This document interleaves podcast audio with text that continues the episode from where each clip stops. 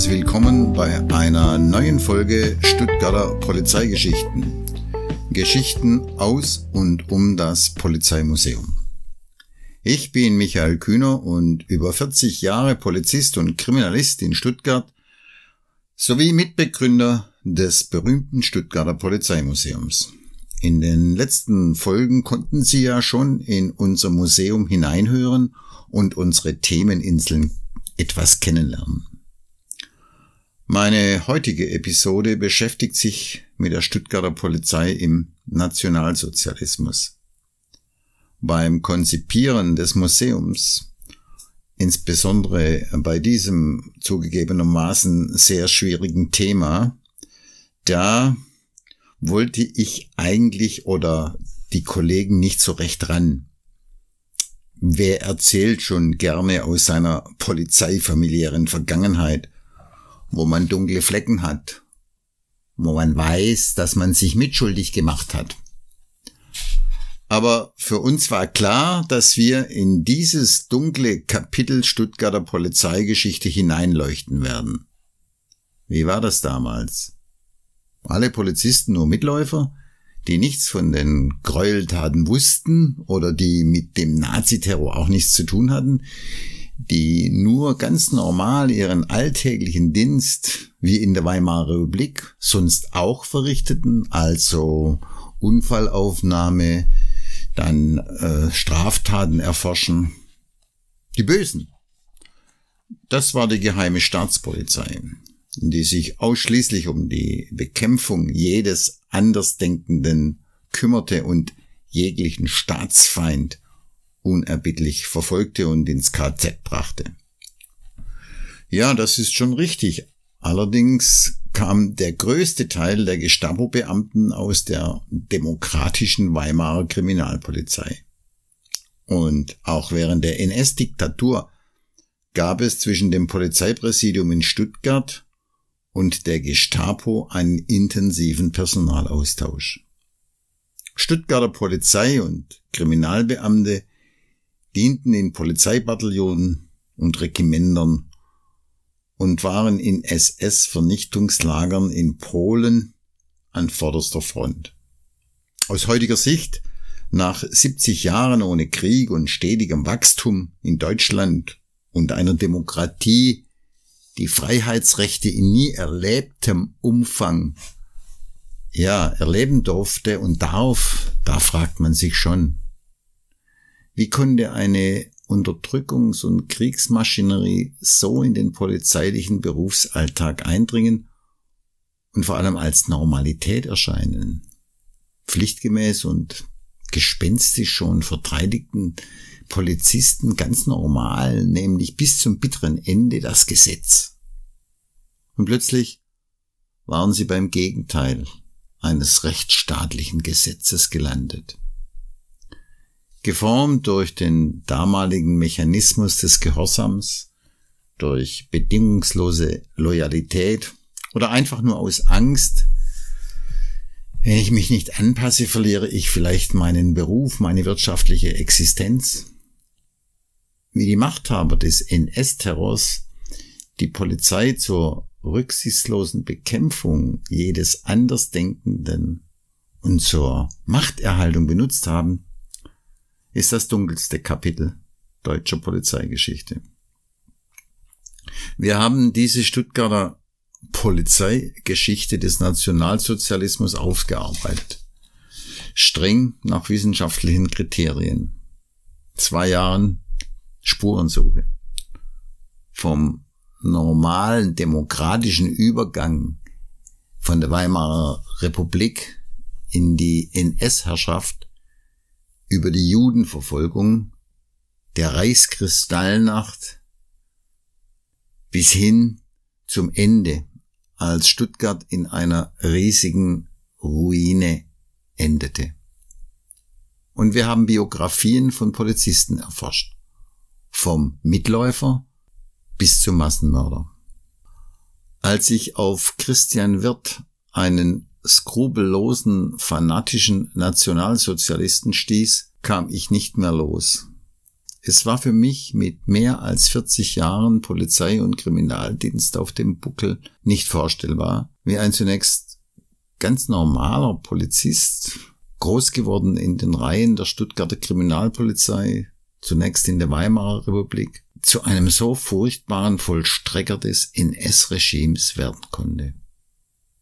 Und die Geschichte dieses Mannes, diese Biografie, möchte ich Ihnen jetzt vorstellen.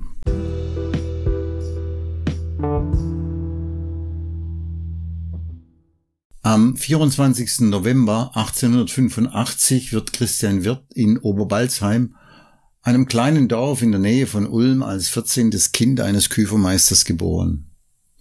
Kinderarbeit, dörfliche Armut und eine Verwurzelung im evangelischen Glauben begleiteten den jungen Wirt in seinem Kinder- und in seinen Jugendjahren. Nach Volksschule und zwei Jahre Fortbildungsschule erlernte er das Sägehandwerk. 1905 bis 1907 leistet er seinen Militärdienst beim Württembergischen Grenadierregiment 123 ab. Kurzfristig arbeitet er wieder in seinem erlernten Beruf, aber im Frühjahr 1908 geht er wieder zurück in sein altes Regiment. Als Unteroffizier verlässt er 1910 die Armee und wurde im April Schutzmann im Außendienst beim Stadtpolizeiamt Heilbronn. Bereits drei Monate später wechselte er in der gleichen Funktion zum städtischen Polizeiamt nach Stuttgart. Im gleichen Jahr heiratet er die Tochter eines Bauunternehmers. Er ist inzwischen 25 Jahre alt und auch ein Jahr nach seiner Heirat wird sein erster Sohn geboren. Schutzmann Wirth zeigt Einsatz und Ehrgeiz im täglichen Dienst und wird 1913 als Fahnder zur Kriminalpolizei übernommen. Mit Ausbruch des Ersten Weltkriegs meldet er sich als Freiwilliger zu seinem ehemaligen Regiment an die Westfront und kommt hoch dekoriert vom Ersten Weltkrieg zurück. Er bekommt die goldene württembergische Verdienstmedaille. Zweifellos war wird ein hochverdienter Soldat des Ersten Weltkrieges. Er brachte es bis zum Offiziersstellvertreter und war von Dezember 1917 bis Mai 1919 als Militärpolizist zum Schutz von Heeresgut vor Verschleuderung eingesetzt. Im Juni 1919 kommt Wirth wieder zur Stuttgarter Kriminalpolizei. Er wird Dienststellenleiter für den Außendienst und Kriminalwachtmeister. Ein Jahr später Kriminaloberwachtmeister und bereits im Folgejahr wird er zum Kriminalinspektor ernannt aufgrund seiner herausragenden Leistungen, wie die Vorgesetzten von Wirth ihm mitteilten. Als Ermittler in den Delizbereichen Raub und Diebstahl macht Wirth nun weiter Karriere. Im Kollegenkreis wurde Wirth nicht nur wegen seiner Ermittlungserfolge, sondern auch wegen seiner Vernehmungsmethoden bekannt. So wird von ehemaligen Kollegen berichtet, dass die Geständnisse der Tatverdächtigen mit äußerster Härte und mittels Einschüchterungen durch die furchteinflößende Person wird erfolgte. Trotzdem ließ dieser sich bei seinen Vernehmungen nie zu verfolgungswürdigen Straftaten hinreißen. Für seine Frau und seine auf inzwischen zwei Kinder angewachsene Familie baute Wirth 1929 in bester Halbhöhenlage von Stuttgart ein Haus. Unterstützt finanziell und materiell von seinem Schwiegervater. Neben seiner beruflichen Karriere leistete er sich auch einen beachtlichen Einsatz parteipolitisch und gewerkschaftlich. Wie viele enttäuschte Teilnehmer des Ersten Weltkriegs wandte sich der ehemalige begeisterte Soldat sehr schnell dem rechtsradikalen Spektrum zu. 1922 tritt er in die NSDAP ein der er bis zur Auflösung 1923 angehörte. Nun schloss er sich der Deutschnationalen Volkspartei an, die ihm aber nicht radikal genug war, so dass er 1930 wieder in die NSDAP eintrat. Auch berufspolitisch zeigte Wirth Engagement. Groß geworden im überparteilichen, verfassungstreuen Landesverband der Polizeibeamten Württembergs betrieb wird nach der Machtübernahme des NS-Regimes im September 1933 die Auflösung dieser Polizeigewerkschaft. Die nun einzige von den Nazis genehmigte Gewerkschaft, die Landeskameradschaft Württemberg im Bund deutscher Polizeibeamter, war gleichgeschaltet und fortan unter Führung des Landeswarts Christian Wirth die einzige gewerkschaftliche Stimme der Polizei. Christian Wirth, der sich mit Leib und Seele der nationalsozialistischen Ideologie verschrieben hatte, häufte nun Ämter auf Ämter. Bereits 1932 trat er in die SA ein. 1933 wurde er Vertrauensmann für die NSDAP-Kreisleitung, stellvertretender Gausachbearbeiter des Amts für Beamte der Fachschaft Polizei und Hauptvertrauensmann des Amtes für Beamte Kreis Stuttgart. Am 7. Dezember 1933 wurde er darüber hinaus noch ehrenamtlicher Mitarbeiter des Sicherheitsdienstes Hauptaußenstelle Stuttgart, also des Nachrichtendienstes der Partei. 1938 wurde der immer hervorragend beurteilte Christian Wirth mit der Leitung des Kommissariats 5 Einbruchsdiebstahl, Hehlerei bei der staatlichen Kriminalpolizei Leitstelle in Stuttgart beauftragt. Obwohl Wirth keinerlei polizeifachliche Ausbildung genossen hatte, wurde er aufgrund seines, ich zitiere, unbedingt einwandfreien Charakters, seiner guten Kombinationsfähigkeit, Allgemeinbildung und seines Fachwissens, Zitat Ende, immer dort eingesetzt, wo es galt, Zitat, durch besonders geschicktes und energisches Vorgehen einen wichtigen und heiklen Fall zu klären. Zitat Ende. 1939 erfolgte auf Antrag des Sicherheitsdienstes der Wechsel von der SA zur SS als Obersturmführer. Dies war der entscheidende Schritt des Christian Wirth auf dem Weg in die Barbarei und das Ende seiner kriminalpolizeilichen Tätigkeit.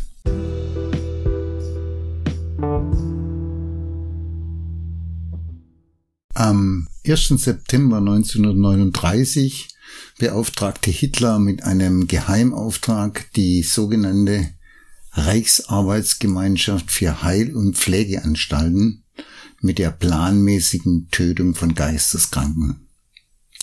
Ein zynischer Verschleierungsname für eine Dienststelle, die ihren Sitz in der Tiergartenstraße 4 in Berlin hatte, kurz T4 genannt und der Kanzlei des Führers eingegliedert war. Am 18. Januar 1940 begann in Grafeneck das systematische Vergasen von Behinderten und psychisch Kranken. Christian Wirths Karriere als Manager der Euthanasieaktion nimmt ihren Anfang.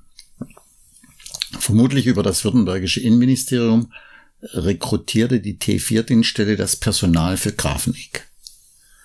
Die Täter vor Ort, die unerbittlichen Vollstrecker, umfassten Ärzte, Pfleger und auch Kriminalbeamte von der Kriminalpolizei Leitstelle der Stuttgarter Polizei. Wirth hatte sich in Parteikreisen nicht nur als überzeugter Nationalsozialist einen Namen gemacht, seine organisatorischen Fähigkeiten, sein absoluter Durchsetzungswille und sein bedingungsloser nationalsozialistischer Gehorsam prädestinierten ihn geradezu in idealer Weise für parteipolitische, ideologisch legitimierte Aufgaben. Inwieweit Wirt am Aufbau in Grafeneck beteiligt war, lässt sich aktenmäßig nicht erschließen. Jedoch war er im Januar 1940 zusammen mit dem leitenden Arzt Dr. Schumann für die ersten Vergasungen zuständig. Bereits am 10. Januar wurde er zur, ich zitiere, besonderen Verwendung nach der Landespflegeanstalt Brandenburg, Zitat Ende, beordert, wo eine Demonstrationsvergasung von Kranken durchgeführt wurde. Der aus dem mittleren Dienst aufgestiegene Wirt bewegte sich nun auf Augenhöhe im erlauchten Kreis des Begleitsarztes Hitlers, der Spitzenfunktionäre der Kanzlei des Führers, von Chemikern des Reichskriminalpolizeiamtes und von künftigen Todesärzten, die ebenfalls zugegen waren. Wirt baute nun die sogenannten Büroabteilungen in Brandenburg und Grafeneck auf. Er war zuständig für die Sicherheit, das Sonderstandesamt zur amtlichen Fälschung von Todesurkunden und für die Dienstaufsicht über das Personal. Im Frühjahr 1940 wurde er als Hauptmann der Schutzpolizei zu einer besonderen Dienstleistung zur Vergasungsanstalt Hartheim bei Linz abkommandiert. Dort überwachte er den Bau der Gaskammer, vergatterte das Personal zum Stillschweigen und drohte im Fall der Zuwiderhandlung mit KZ und Erschießung. In Hartheim erschoss er kurzerhand vier typusverdächtige Patientinnen, damit sich die Krankheit nicht während der üblichen Vergasungsprozedur auf das Personal ausbreitete. Sobald in den sechs Vergasungsanstalten die Tötungsmaschinerie in Stocken geriet, zum Beispiel durch kriminelles oder unfähiges Personal, wurde Wirt geschickt. Unerbittlich ging er vor gegen Korruption wie Bereicherung an Wertsachen der Opfer, Verstöße gegen Geheimhaltung. Exzesse des Lagerpersonals. Wirt scheute sich nicht, disziplinarisch aufgefallenes SS-Personal ins KZ zu schicken. Noch im Juli 1941 kontrollierte Wirt in der Tötungsanstalt Bernburg Saale Personal und organisatorische Abläufe. Am 24. August 1941 beendete Hitler die Vergasungsaktion. Von Ende 1939 bis zum Sommer 1941 wurden schätzungsweise 50 bis 80.000 geistig und körperliche Menschen Opfer dieses Euthanasieprogramms.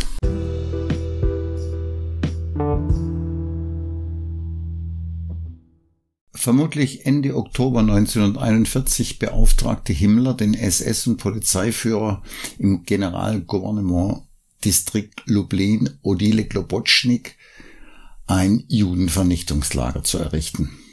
Und wer wäre dazu nicht besser geeignet gewesen als der im organisierten Töten bereits bestens bewährte Christian Wirth. Er eröffnete seinen ehemaligen Mitarbeitern aus dem Euthanasieprogramm, dass in Belgik alle Juden umgelegt werden sollen. Die Aktion Reinhardt, ein organisiertes, grausames Morden unvorstellbaren Ausmaßes, nahm ihren Anfang. Und die Federführung des SS-Sonderkommandos Reinhardt hatte Christian Wirth.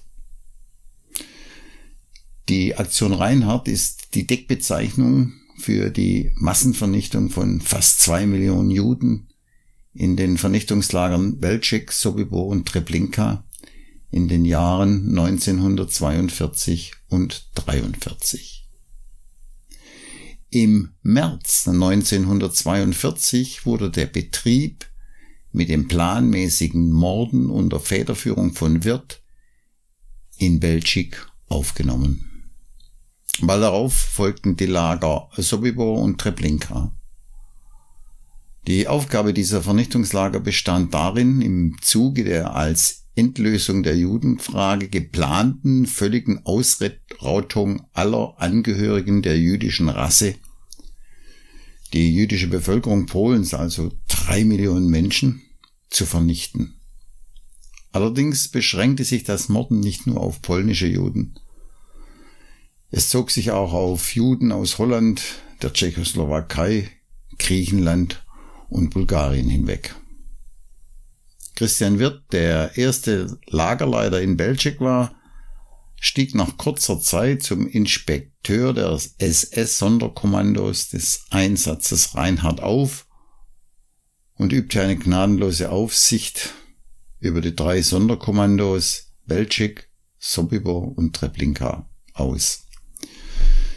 Diese Kommandos setzten sich im Wesentlichen aus SS- und Polizeigehörigen sowie Pflegern, die zuvor in den Euthanasieanstalten tätig gewesen waren, zusammen. Pro Lager umfassten sie circa 20 bis 30 Personen, hinzu kamen noch etwa 100 bis 150 ukrainische Hilfswillige, sogenannte Travniki. Die Vergasungen erfolgten nicht wie zum Beispiel in Auschwitz durch Zyklon B, sondern wie auch bei der Euthanasie bestens geübt, durch die Einführung von Motorabgasen in luftdicht abgeschlossenen Kammern. In Belzig und Sobibor gab es je sechs und in Treblinka 13 Gaskammern. Jede Kammer fasste ungefähr 200 bis 300 Menschen. Allein im Juli, August 1942 wurden aus dem Warschauer Ghetto in Treblinka täglich 5000 Juden vergast. Belzig mit seinen sechs Gaskammern schaffte 10.000 Juden in der Woche. Allein in diesen drei Lagern sind über 1,5 Millionen Menschen ermordet worden. Die Opfer wurden in Bahntransporten zum Lager gebracht und mussten sich in getrennten Baracken ausziehen und ihre Habe abgeben. Dann trieb man sie unter dem Vorwand, sie würden gebadet und kämen dann zum Arbeitseinsatz auf der gegenüberliegenden Seite aus den Baracken wieder heraus. Durch einen sogenannten Schlauch wurden sie in die Kammern geführt. Eng aneinandergepresst standen sie dort, bis der Motor angeworfen wurde und die Motorabgase in die Kammern eingeleitet wurden. Bis zu 30 Minuten dauerte das qualvolle Sterben, je nach Widerstandsfähigkeit und körperlichem Zustand. Kleinkinder und Alte wurden abgesondert, durch jüdische Arbeitskommandos zu den Leichengruben getragen und dort erschossen.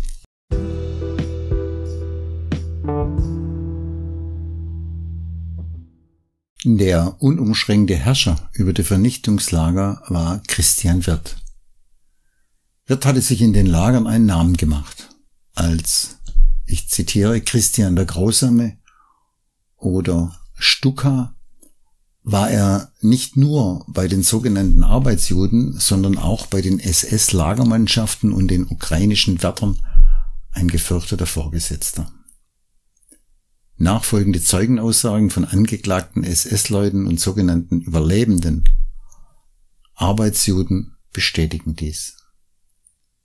Zitat. Ich kann über die Tatsache, dass Wirt kurze Ansprachen an die Juden gehalten hat, aus eigenem Erleben berichten.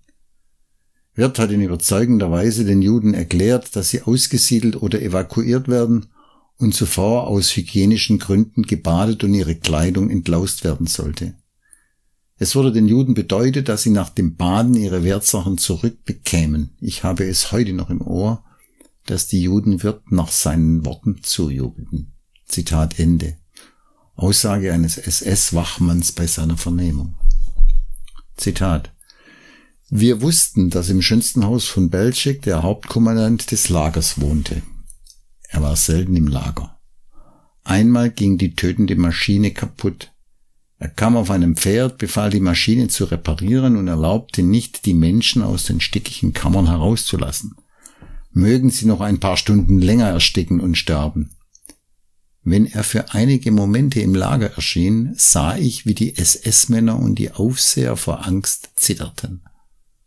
Mitte Oktober besuchte Himmler das Lager. Ein SS-Mann führte die Männer zu den Kammern, wo gerade die Leichen herausfielen und wo man sie gerade auf einen Haufen warf, wo ein Berg von jungen und ganz kleinen Kinderleichen wuchs.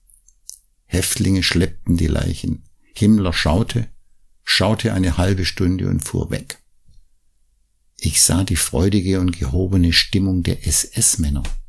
Ich sah, wie zufrieden sie waren, wie sie lachten. Ich hörte, wie sie von Beförderungen sprachen. Zitat Ende. Dieser Bericht eines sogenannten Arbeitsjuden von Belzig, der nach vier Monaten fliehen konnte. Der persönliche Adjutant von Wirt, SS-Obersturmführer Oberhauser, sagte in seiner Vernehmung Folgendes aus. Zitat. Seine hervorstechendsten Merkmale waren eiserne Härte, bedingungsloser Gehorsam, Führerglaube, absolute Gefühllosigkeit und Rücksichtslosigkeit. Diese Wesenszüge kennzeichneten ihn schon bei der Euthanasie, bei der ich ihn kennenlernte. Wirth hat mit äußerster Härte die Vorbereitung für die erste Probevergasung getroffen. Die Redensarten gegen missliebige SS-Angehörige in seinem Schwäbisch entsprachen der Mentalität Wirths. Männle, ich bring dich um. Oder Sie Dübbel, ich mach sie kaputt. Zitat Ende. Zweifellos hat Wirth im Rahmen der Aktion Reinhardt Karriere gemacht. Nachdem er in Belzig und mit der Durchführung von Probevergasungen, dem Bau weiterer Gaskammern und dem Einsatz eines Diesel- oder Benzinmotors die Vernichtungsmaschinerie in Gang gesetzt hatte, konnten diese Erfahrungen für die Lager Sobibor und Treblinka genutzt werden. In Treblinka war der ehemalige Leiter der Euthanasieanstalten Brandenburg und Bernburg Dr. Med Eberl erster Kommandant des Lagers. Durch zu viele Transporte aus dem Ghetto Warschau im August 1942 kam es zum Zusammenbruch des Lagerbetriebs und damit zu unvorstellbaren Zuständen. Ukrainische Wachmannschaften, die Alkoholisierten der Gegend herumschossen. Unmengen von herumliegenden Leichen sowie nicht abgefertigte Transporte am Bahnhof erwarteten den Inspekteur Wirt und seine Gefolgsleute. Wirt griff mit gnadenloser Härte durch. Er setzte den Lagerleiter Eberl ab, ließ größere Gaskammern bauen, ordnete die Transporte vom Ghetto Warschau und trieb die Wachmannschaften, SS-Leute und Arbeitsjuden mit seiner Reitpeitsche an. Christian der Grausame sorgte mit seinem unglaublichen Einsatz dafür, dass die Vernichtungsmaschinerie wieder wie am Schnürchen lief. Ja, er hatte es den Akademikern mal wieder gezeigt, wie man die Befehle des Führers umsetzt. Die Massenvergasungen wurden im Herbst 1943 eingestellt. Der Grund hierfür war einmal die näherrückende Front, andererseits auch Aufstände der Arbeitshäftlinge in den Lagern Sobibor und Treblinka, was zur weitgehenden Zerstörung der Lagereinrichtungen führte. Die Lager wurden völlig beseitigt, die Asche der verbrannten Leiche mit Erde vermengt und verstreut. Auf dem Gelände wurden Bäume gepflanzt und auf jedem Lager ein Bauernhof errichtet.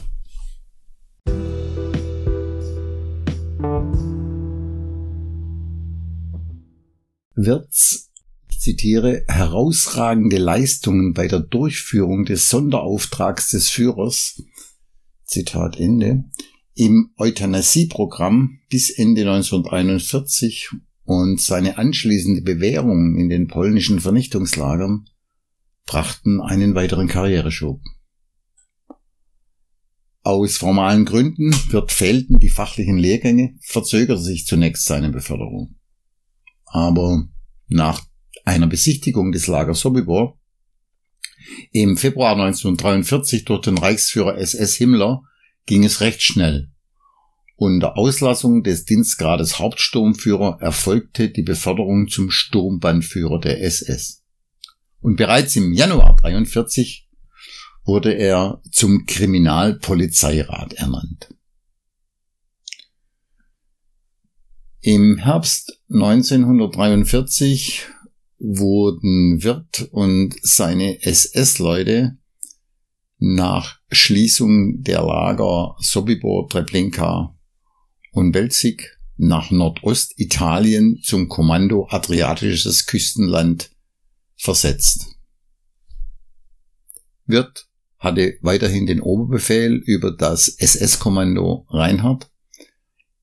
Er war zwar mit seinen Männern zur Partisanenbekämpfung eingesetzt, aber auch dort wurden Juden zusammengetrieben, ermordet oder nach Auschwitz deportiert. Das Reichssicherheitshauptamt teilt in einem Schreiben an den Reichsführer SS mit, dass der SS-Sturmbannführer Christian Wirth SS Nummer 345.466 am 26. Mai 1944 auf einer Dienstfahrt von Triest nach Fiume von Banditen erschossen wurde. Ein Standardsatz vieler NS-Täter lautet, wir haben nur unsere Pflicht getan für Volk und Vaterland. Christian Wirth war, wie viele Vollstrecker des Terrorregimes, eigentlich so bizarr es sich anhört, ein ganz normaler Mensch. Nach überlieferten Aussagen seiner Ehefrau, die hochbetagt mit 91 Jahren in Stuttgart verstorben ist, und seines zweiten Sohnes Kurt, war der Massenmörder ein vorbildlicher, treusorgender Ehemann und liebevoller Vater. Er fiel für Volk und Vaterland. Zitat, aufrecht stehend im Kübelwagen. Zitat Ende. Ausgeprägt war seine Tierliebe, was insbesondere seinen treuen Begleiter Schäferhund Rex betraf. Der Sohn besuchte das Gymnasium, genoss Reitunterricht, spielte an Weihnachten am Klavier Weihnachtslieder. Wirt konnte sich ein PKW leisten. In der Nachbarschaft war Wirt als hilfsbereiter und angenehmer Bürger angesehen. Obwohl im Rahmen eines Ermittlungsverfahrens gegen an der Aktion Reinhardt beteiligte Mittäter 1962 sein Haus durchsucht und Beweismittel sichergestellt wurden, ist das Bild des untaglichen Ehemannes und geliebten und gebildeten Familienvaters, der nur seine Pflicht getan hat, getan hatte und von Partisanen hinterrücks erschossen wurde, in der Familie aufrecht erhalten worden.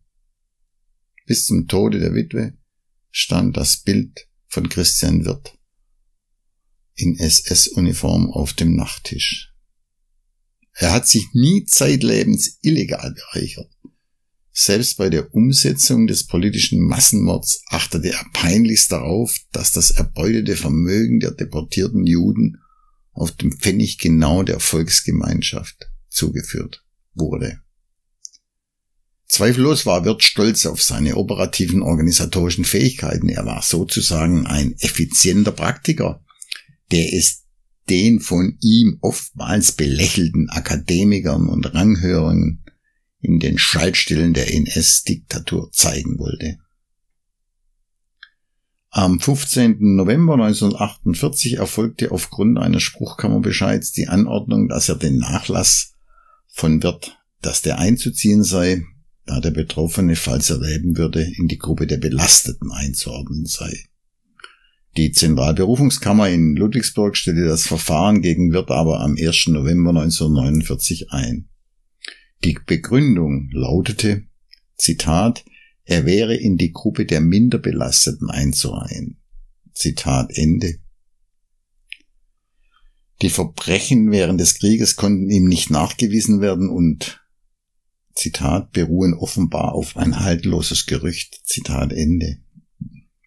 Die weiteren Vorwürfe, dass er viele Kollegen zum Eintritt in die NSDAP aufgefordert und Druck oder illegale Mittel angewandt habe, werden von der Spruchkammer zwar verneint, sind aber höchst umstritten.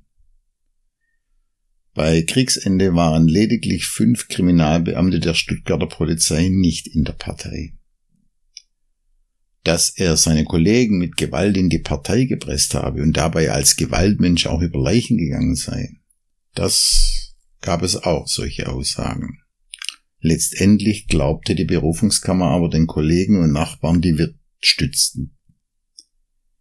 Zitat, diese Aussagen entsprechen vielmehr dem Bild des Betroffenen, das man aus seinen Personalakten gewinnt, dem eines Mannes, der zwar soldatisch, aber auch stets durchaus gerade und aufrecht war.